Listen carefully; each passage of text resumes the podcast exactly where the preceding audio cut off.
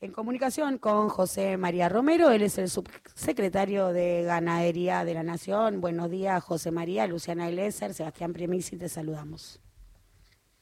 Hola. Buen día, Luciana. Buen día. Hola. Hola, ¿Me sí. bien? Sí, yo te escucho bien. ¿Y vos me escuchas bien? Sí, perfecto. Bueno, tenemos un poquito de delay, vamos a ver si lo vamos resolviendo. Eh, iniciado ya el recorrido, ¿no? Hace un acuerdo de precios y salarios, ¿no? Las dos reuniones concretadas esta semana, tanto con el sector de los empresarios como el de los trabajadores. El gobierno viene mostrando como ejemplo exitoso el acuerdo por los precios de la carne en un convenio firmado con la Cámara Exportadora, ABC, y los grandes supermercados. Y esto hizo que en días eh, el precio bajase un 30%. ¿La idea es replicar esta fórmula con sectores que presenten características similares? Eh, sí, siempre es intención sumar la mayor cantidad de actores posibles.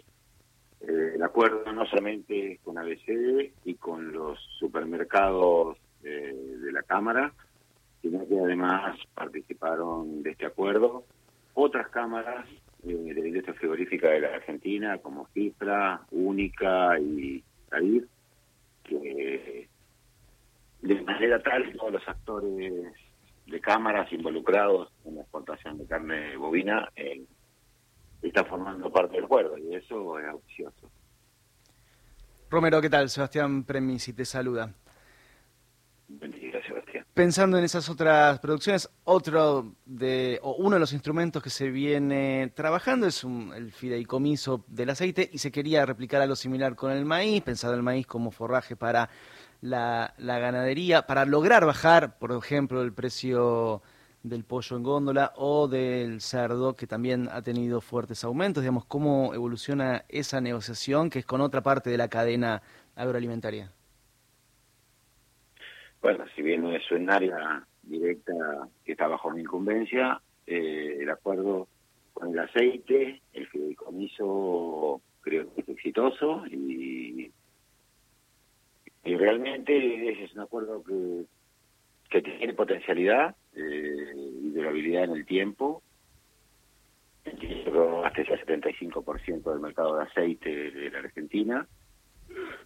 Eh, así que me parece bueno. En cuanto al maíz, sigue habiendo una mesa de negociación tratando de desacoplar algún precio interno necesario para la producción, sobre todo de aves, eh, que es en quien más influye el precio del maíz en el precio en góndola.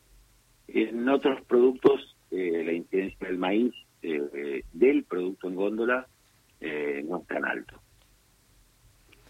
El precio del maíz en pollo no es el 20% o más Sí, del el 20%. pollo sí es el 20%. En el pollo es el 20%, el precio del maíz, eh, la incidencia del maíz es el 18 y el 20%. En otras áreas, con otros productos, como la leche, por ejemplo, es entre el 6 y el 8%. Eh, en la carne bovina el promedio es más o menos el 10%. Eh, en el huevo un 11%. En, en parte de la cadena. La cadena porcina es bastante baja porque los cortes que consumimos son bastante pocos eh, en relación a, a toda la canal y en un pechito de cerdo, que es el precio que se toma como referencia, entre el 7 y el 8% es la incidencia del precio del maíz. Romero, a ver, estamos... el Estamos hablando con José María Romero, es subsecretario de Ganadería de la Nación y lo que estamos tratando de entender es cómo se forman los precios, ¿no? Digo, la complejidad que tiene entender cómo se llega al precio final del producto y en ese sentido le quiero preguntar si ve eh, predisposición por parte de los empresarios de abrir eh, su estructura de costos, su estructura de costos real, si hay una intención en este sentido y si el insumo básico, bueno, explica el 10% de ese precio, ¿qué es lo que pasa con el 90% restante? Concentración, eh, la comercialización, ¿cómo Los se- supermercados. los supermercados. Eh, eh, Ahí lo estamos perdiendo. eh, Ahí está, ahí lo escuchamos bien. hola. Hola, sí. Sí, ahí lo escuchamos bien. Ahora sí. Sí. Eh, lo primero que tenemos que entender los argentinos que vivimos en un país eh, muy amplio, 2.700.000 kilómetros cuadrados, significa que la producción de alimentos eh, viaja muchísimo, eh, la logística en este caso y el transporte eh, tiene influencia muy alta. Eh, la industrialización tiene lo habitual de cualquier país y entiendo que en algunos aspectos la comercialización y la última parte de la cadena eh, va a tener una participación juiciosa. Perdón, ¿me puede repetir lo último que justo lo perdimos? En el último eslabón de la cadena sucede qué? Sí, entiendo que la es demasiado alto. El nivel de concentración, el nivel de concentración en el último eslabón de la cadena.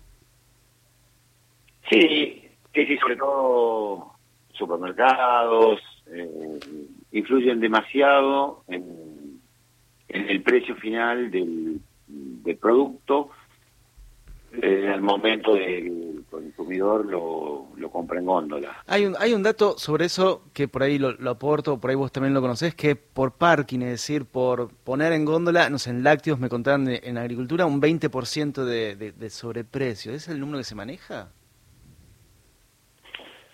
No sé si es sobreprecio, es el margen que fija en algunos casos, por ejemplo, para con el huevo, todavía el margen es mayor y en muchos casos ronda el 70%.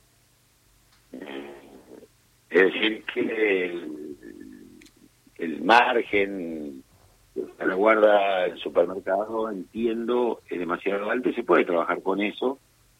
Eh, y se está trabajando desde comercio, tratando de establecer precios de referencia en particular lo que ocurrió con la carne, eh, en este acuerdo con 6 millones de kilos mensuales a un precio convenido, eh, entiendo que también va a marcar un precio de referencia que en el cual el, el consumidor se puede ver reflejado y, buscar el, precio de mayor conveniencia. Romero, le agradecemos muchísimo su tiempo para con A la Fuente, Radio Nacional. Eh, muchas gracias y que tenga una excelente jornada.